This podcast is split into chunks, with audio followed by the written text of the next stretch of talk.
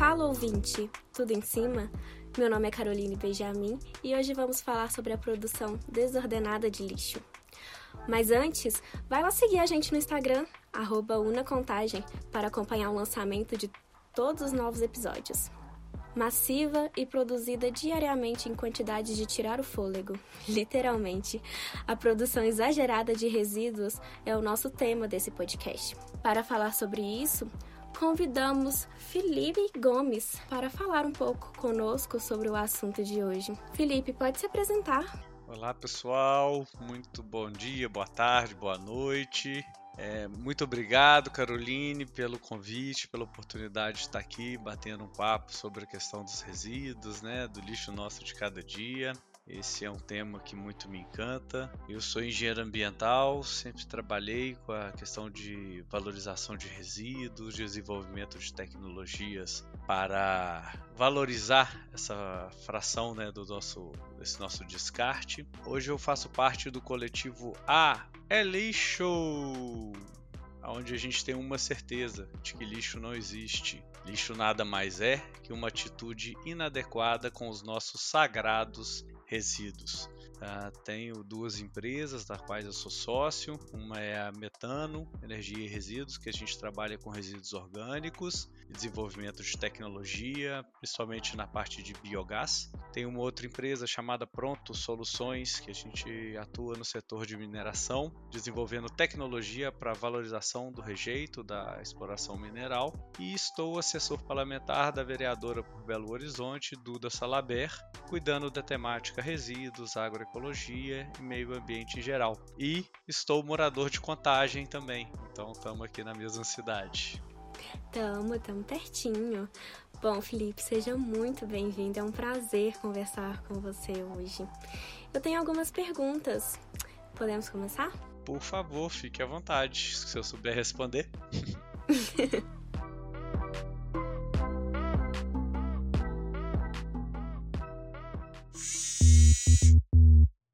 Nos livros, uma linda imagem da Praça Verde, repleta de cores vivas. No centro da cidade, uma nuvem cinza encobre a paisagem. Esses impactos, causados diversas vezes por costumes e hábitos da população, geram o muito visto e pouco debatido lixo desordenado. O lixo é caracterizado como tudo aquilo que não tem valor ou utilidade e, consequentemente, é jogado fora. Não se engane em acreditar que o pessoal da coleta irá correr atrás da responsabilidade de todos, até porque eles não dão conta sozinhos. Segundo a ABRELP, a Associação Brasileira de Empresas de Limpeza Pública e Resíduos Especiais, o Brasil é o quarto maior produtor de lixo no mundo, com 1,52 milhão de toneladas de resíduos sólidos descartados semanalmente em 2019. Vale ressaltar que o plástico, papel, transporte, produção de gases tóxicos para a saúde e meio ambiente são fatores que contribuem ao consumo desordenado.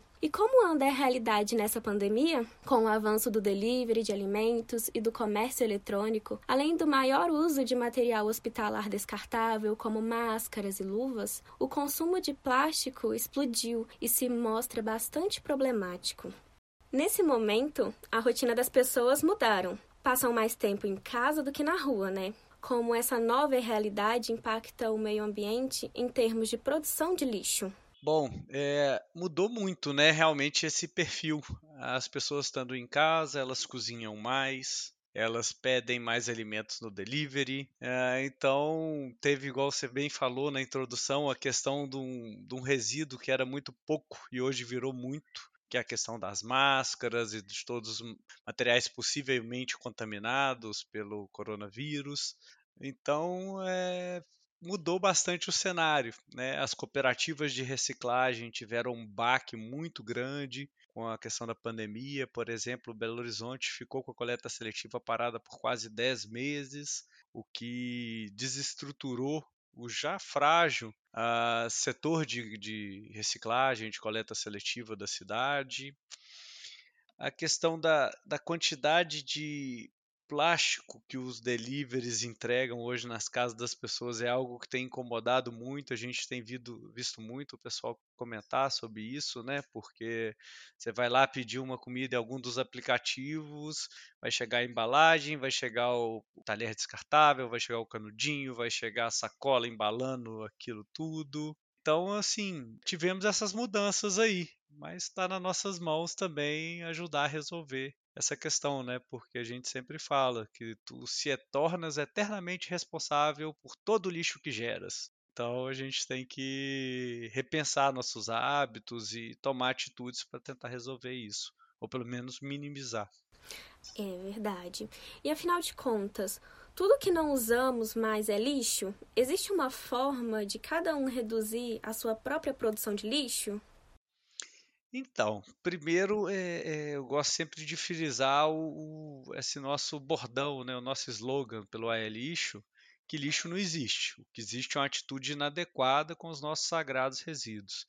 Lixo é quando você joga para o caminho errado. Né? O material reciclável, uh, se ele chega na mão de um catador, de uma cooperativa, provavelmente ele vai voltar para a indústria, se existir é, mercado consumidor para aquele plástico, para aquele papel, para aquele papelão. Então, o primeiro é a gente repensar como que a gente está descartando, né? Os resíduos eles têm uma característica mágica que o problema parece desaparecer na hora que você põe o saquinho na porta da tua casa, né? Porque passa lá alguém e leva embora. Se a sua casa é atendida pela coleta de resíduos. Mas ali o problema apenas começou, né? É, a grande maioria dos plásticos hoje não é reciclada. Se você pegar o Brasil, pegar os dados oficiais, a gente fala de 3% dos resíduos reciclados. Ou seja, 97% vai parar ou no aterro sanitário, ou no lixão, ou no oceano, gerando grandes e graves problemas. Então, a primeira atitude é a gente separar os resíduos na nossa casa, enviar para coleta seletiva. Ah, mas na minha casa não tem coleta seletiva. Existem formas de você conseguir entregar os seus resíduos, né? Você vai ter um pouquinho mais de trabalho, mas é plenamente possível. Tem aplicativos como o Cataqui, que é como se fosse, gosta de brincar, que é o Tinder da reciclagem, né? Você faz um cadastro lá e consegue ver os catadores de recicláveis que estão próximos da sua casa. É, aí você entrar em contato com um deles e enviar. Existem os pontos de entrega voluntária, geralmente as cidades possuem isso, que são locais que recebem os recicláveis. Você pode levar até uma cooperativa, igual aqui onde eu estou morando em Contagem, não tem coleta seletiva. Eu separo o material, separo o material dos vizinhos, uma vez por semana vou na cooperativa, que é aqui perto, o pessoal da Asmac, da Copercata, e entrego lá os meus resíduos tem os resíduos orgânicos, né? É, a gente geralmente tem três tipos de resíduos dentro da nossa casa. É, os recicláveis, secos, que são aqueles que estão naquela lixeira maior que fica geralmente na área de serviço ou na, área, ou na parte de fora da casa, são as embalagens na sua maior parte. Você tem os resíduos orgânicos, que é aquela sobra de comida que está ali na cozinha, naquela lixeirinha que a gente põe na cozinha. E você tem o que a gente chama de rejeito, que seria o lixo, né? que o que realmente não tem reciclabilidade, não tem, você não consegue reciclar ele na maioria dos casos, que é o que está no seu banheiro, né? que é o papel higiênico, o absorvente, a fio dental, aonde a gente deve colocar as máscaras que está jogando fora. Máscara não é resíduo reciclável, então você joga no lixo do banheiro. E aí, você. A questão dos orgânicos, que é esse que fica na, na, na cozinha, eles existem várias formas da gente cuidar dele, né? É, é legal, ele, ele pode virar um adubo de excelente qualidade. Para isso tem um processo que chama compostagem, que você vai misturar ele com um pouco de folha, folha de árvore mesmo, é, folha de papel, serragem, material seco. E aquilo vai passar por um processo de fermentação e depois vai virar um adubo, um excelente composto para você pôr nos seus vasinhos. Você pode fazer isso na sua casa, por exemplo. Você pode ou Uh, tem empresas que prestam esse tipo de serviço. Aqui em Contagem eu não sei se tem ninguém, em BH tem, eu não sei se alguém de Belo Horizonte já está atendendo é, é, Contagem. Uh, mas tem essas formas, né? Você pode verificar se existe algum coletivo que mexe com compostagem perto da sua casa. Em Belo Horizonte existem alguns. Uh, geralmente o pessoal que tem hortas comunitárias é possível você implementar processos de compostagem coletiva dentro das hortas comunitárias. Então, primeira coisa, para o lixo deixar de ser lixo depende de atitude. A gente tem que pôr um pouquinho da nossa energia ali. Entendi. É bem muito importante. E como essa mudança de comportamento em termos de consumo e produção de lixo, feita de forma coletiva, impacta na sustentabilidade ambiental? Então, esse é um ponto bem importante, né? Que aí eu volto até naquela frase que eu falei lá no início. Tu se torna eternamente responsável por todo o lixo que geras. Você não foi obrigado a pegar a sacolinha do supermercado que te ofereceram. Se você pegou ela para levar a sua compra para sua casa, foi você que escolheu. Você poderia ter, por exemplo, levado uma sacola retornável quando saiu de casa. E aquilo ali que é um, que é um plástico de baixa reciclabilidade, baixo valor agregado, você não geraria ele, ele ia continuar lá no supermercado. Muitas vezes a gente pode questionar quem está nos vendendo algo. Não sei se vocês repararam, mas é, as embalagens plásticas elas têm um número. Se você olhar, tem um símbolozinho da reciclagem, é um cantinho ali, e tem alguns números: 1, 2, 3, 4, 5, 6, 7. O 7, se eu não me engano, é o outros. Eh, se você vai comprar uma embalagem e olha que tem ali o outros, evita. Dificilmente esse plástico vai ser reciclado. Porque por mais que ele seja reciclável, ele não tem reciclabilidade. Ou seja, não tem ninguém que pega aquilo e recicla aquilo, não tem mercado consumidor. Então a gente tem que começar a olhar para as embalagens e entender Aquele plástico que está ali, existe reciclagem para ele, sim ou não? Se não existe, você pode, por exemplo, é, seria muito legal se todo mundo começasse a mandar e-mail, marcar no Instagram, né? Eu já fiz isso algumas boas vezes.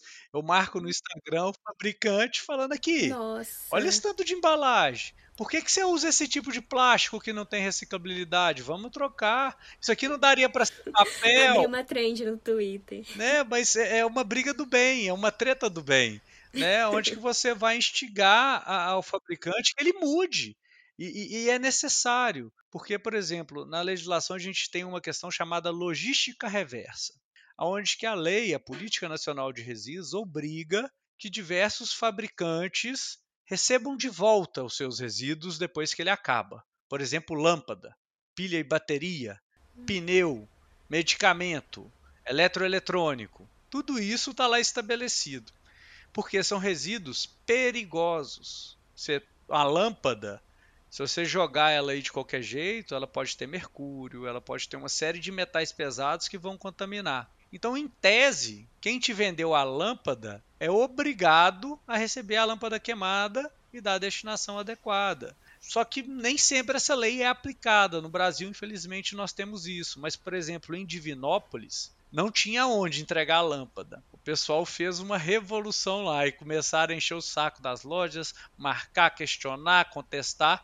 Hoje, as lojas de que vendem lâmpadas em Divinópolis, praticamente todas recebem lâmpadas de volta e mandam para a destinação adequada, para as empresas que vão fazer a descontaminação, o desmonte e, e, e o descarte adequado. Então a gente tem que começar a pensar, é, tanto na hora que a gente vai consumir esse material, e, e é, tem, tem vários exemplos, né? igual o salgadinho. Né? É, se a gente pegar, por exemplo, todos esses plásticos de embalagens que a parte de dentro é prateada, embalagem de café, de salgadinhos, de é, tudo isso que é prateado por dentro, que é o BBOP. Esse plástico ele é muito difícil de ser reciclado, quase ninguém recicla esse plástico. Então, na maioria dos casos, ele vai virar lixo. Então, se a gente começar a questionar o vendedor, né, marcar, falar, olha, o, marca tal, vocês falam que são recicláveis, mas aqui na minha cidade não se recicla esse plástico. O que, que eu faço? Posso pôr no correio e mandar para vocês? né? Então a gente tem que começar a ter esse tipo de atitude e questionar. Seria muito legal, inclusive, se as pessoas começassem Seria. a pôr no correio né? e despachassem lá para as indústrias de alimento, né? de café. Lá, toma de volta que o filho é teu você que pôs aí, não tem reciclabilidade Sim. aqui na minha cidade. E manda como carta, sabe? Vai ser baratinho ainda para enviar. Imagina esse movimento. Muito bom para o meio ambiente, nossa. Ia ser engraçado. É, seria Mas bem isso engraçado. ocorreu, por exemplo, no Rio de Janeiro. Foi? No Rio de Janeiro, o pessoal começou a fazer isso em supermercados, exigindo que tivesse um local para descartar embalagens lá. E deu certo. Nossa. É, o pessoal começou a ter locais para você tirar as embalagens e deixar lá, para você não levar aquele tanto de embalagem para casa. Então, a, as nossas atitudes fazem toda fazem, a diferença. Fazem sim. Bom, continuando aqui, segundo dados da WWF, citados pelo Atlas do Plástico em 2020, o aumento do volume de lixo plástico é bastante problemático por apenas 1,28% deste material ser reciclado. A questão da reciclagem é de fato o maior problema e por que ele acontece? Essa pergunta é profunda. Eu poderia ficar aqui um dia falando dela, mas vamos tentar resumir. É, hoje, um dos maiores problemas que a gente tem, sim, é o plástico. É, a gente conseguiu fazer um negócio que é praticamente indestrutível para um uso descartável. Né? Então você pega algo que dura 500 anos e vai usar por 3 minutos, 5 minutos, 15 minutos. Um canudinho é um ótimo exemplo Nossa. disso. Né? Quanto tempo você usa o canudinho? É, e, e, esse material, justamente por ter um valor agregado baixo, a maioria dele não é reciclado e vai parar, na grande maioria, nos oceanos.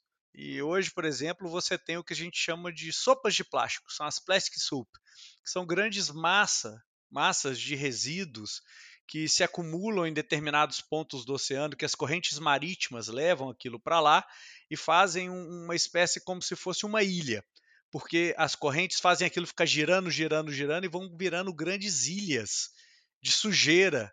E essas ilhas muitas vezes passam por ilhas de verdade e contaminam drasticamente as, pra as praias.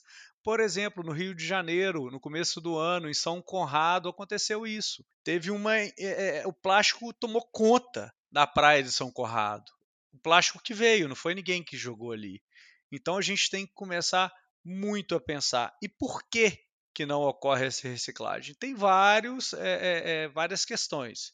Primeiro é porque a gente não investe para se ter coleta seletiva, para se taxar a indústria para que ela comece a realmente reciclar aquilo que ela põe no mercado, porque quem coloca o produto no mercado pela lei, pela Política Nacional de Resíduos, tem a obrigação de tirar ele do mercado, diversos tipos de material. Então, isso tem que começar a ser mais cobrado e exigido. Então, parte tanto do ponto de vista do cidadão, está exigindo, está questionando, está recusando.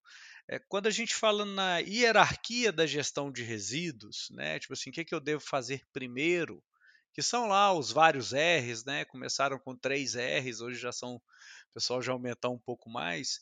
Mas o primeiro R é o recusar. É você falar não quero. É você dizer não, sabe? E o exemplo do canudinho, da sacola de supermercado, estão muito aí. São coisas inúteis que você não precisa na maioria dos casos, né? O canudinho ainda tem alguns, eh, alguns, algumas questões que podem ser necessárias, mas na grande maioria dos casos é inútil. Assim como a sacolinha de supermercado, se você leva, você pode pegar uma caixa, você pode pegar, levar a sua própria sacola, então é um plástico inútil que você aceita. Então a gente tem que começar a recusar, a repensar os nossos hábitos e começar a exigir dos políticos, da administração que realmente invista em coleta seletiva, que dê meios para que os catadores coletem os materiais e obrigar a indústria a retornar este material para dentro da cadeia produtiva, para dentro da indústria e fazer a reciclagem. É, um, uma questão que a gente deve sempre pensar, muitas vezes é mais barato eu usar uma matéria-prima nova do que o reciclar. Então, sempre se vai optar pela matéria-prima nova. Então, a gente tem que criar mecanismos para que isso deixe de ocorrer. Pode-se taxar mais, deixar ela mais cara a, a, a, aos governantes, por exemplo. A população pode começar a recusar, começar a questionar, falar: olha, eu adoraria comprar esse iogurte, tem vários iogurtes famosos aí que não tem reciclabilidade o potinho deles. Aí a gente poderia começar a entender quais potinhos não existe reciclabilidade. É, não sei se eu posso falar nomes, mas se quiser eu falo. É, começar a recusar essas coisas e mandar mensagem. Falar, olha, eu adoraria continuar comprando. Tem, por exemplo, uma marca de é, é, sandálias que é muito famosa, que é uma marca de referência do Brasil, que a parte de borracha não se recicla e a gente começar a questionar eles, falar, olha, eu adoraria, eu amo o seu produto, eu sou um consumidor do seu produto, mas o planeta não está me permitindo mais consumir o seu produto porque vocês não viabilizaram a reciclagem do seu produto. Então, assim, tem várias formas, mas pensando no pessoal da, da UNA que está aqui, é, é, vai ouvir esse podcast, começa a recusar começa a mandar mensagem, liga no saque. Você liga no saque da coisa e pergunta aqui: é, os seus produtos são recicláveis? É, mas vocês reciclam. Aí todo mundo vai falar sim, são recicláveis. Mas quantos por cento do plástico que vocês colocam no mercado vocês tiram do mercado reciclando? Todos os seus produtos existem mercado consumidor para ele? Quem sabe assim eles não começam a mudar? E se quiser, depois pode seguir a gente lá no É Lixo, manda pra gente perguntando se o plástico A ou B é reciclável, é reciclado ou não, que a gente informa, a gente fala. E um caminho legal para isso é conversar na cooperativa de reciclagem. Provavelmente perto da tua casa, na tua cidade, existem cooperativas de reciclagem. Liga lá, pergunta o pessoal da cooperativa que essa embalagem aqui, vocês estão conseguindo vender ou é rejeito? Aí vocês falar, não, não estamos não. Aí você fala, ah, beleza. Liga lá no fabricante e reclama. Imagina. Se todas as atitudes que estamos falando aqui fossem colocadas em prática. Um movimento, um baita movimento. Ia mudar um pouquinho. Ia. Bom, Felipe, para encerrar, como você acha que devemos enfrentar esse desafio? O que podemos fazer para contribuir com a redução dessa produção desordenada de lixo? Primeira coisa é repensando, é olhando para o que a gente está gerando, para as embalagens que a gente está aceitando e começar a dizer não para elas, sabe? Começar a realmente não pegar eu, eu gosto muito de usar uma frase. Eu sempre eu faço questão de recusar essas embalagens, a grande maioria delas que eu posso. E quando eu vou recusar, eu sempre viro e falo menos lixo, por favor. Sempre que vão me oferecer uma sacolinha, por exemplo, eu falo isso. As pessoas olham para mim fazem uma cara. Nossa, é mesmo, né? Podiam ter mais pessoas como você.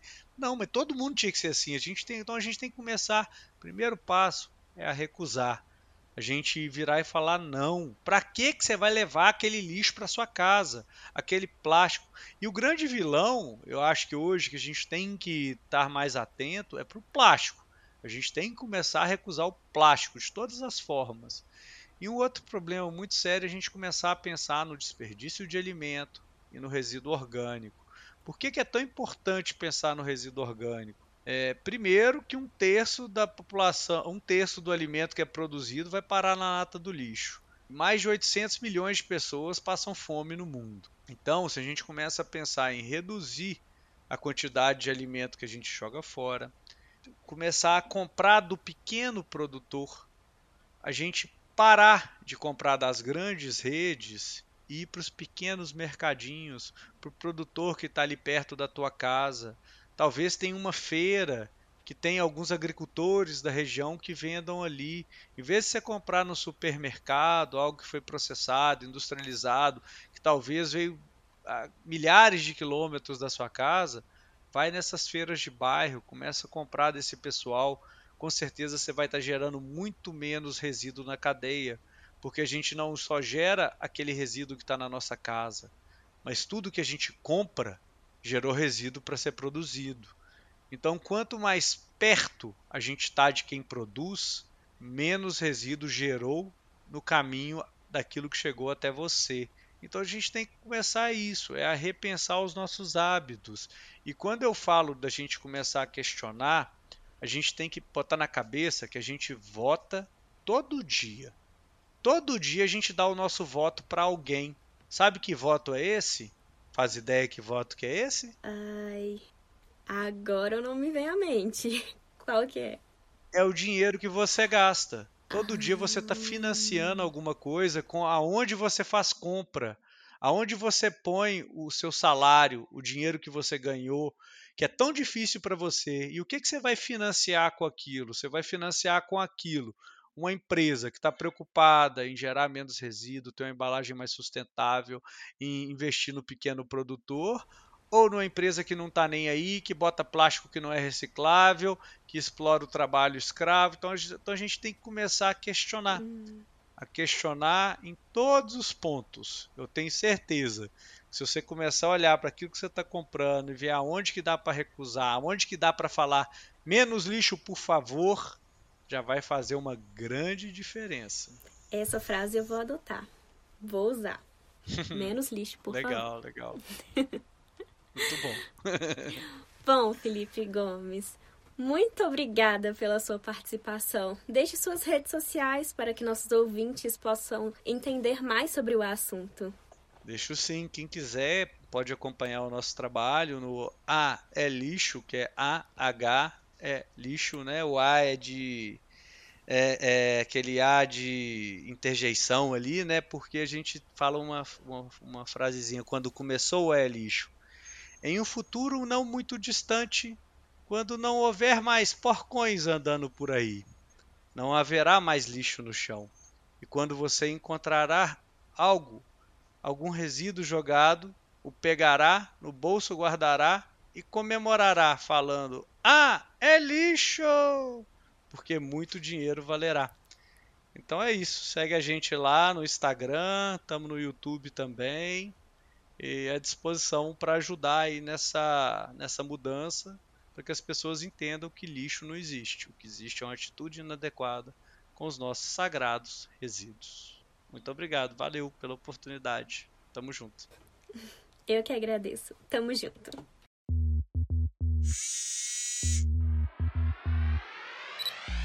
Bom, gente, sustentabilidade ambiental vai além de jogar o lixo na lixeira.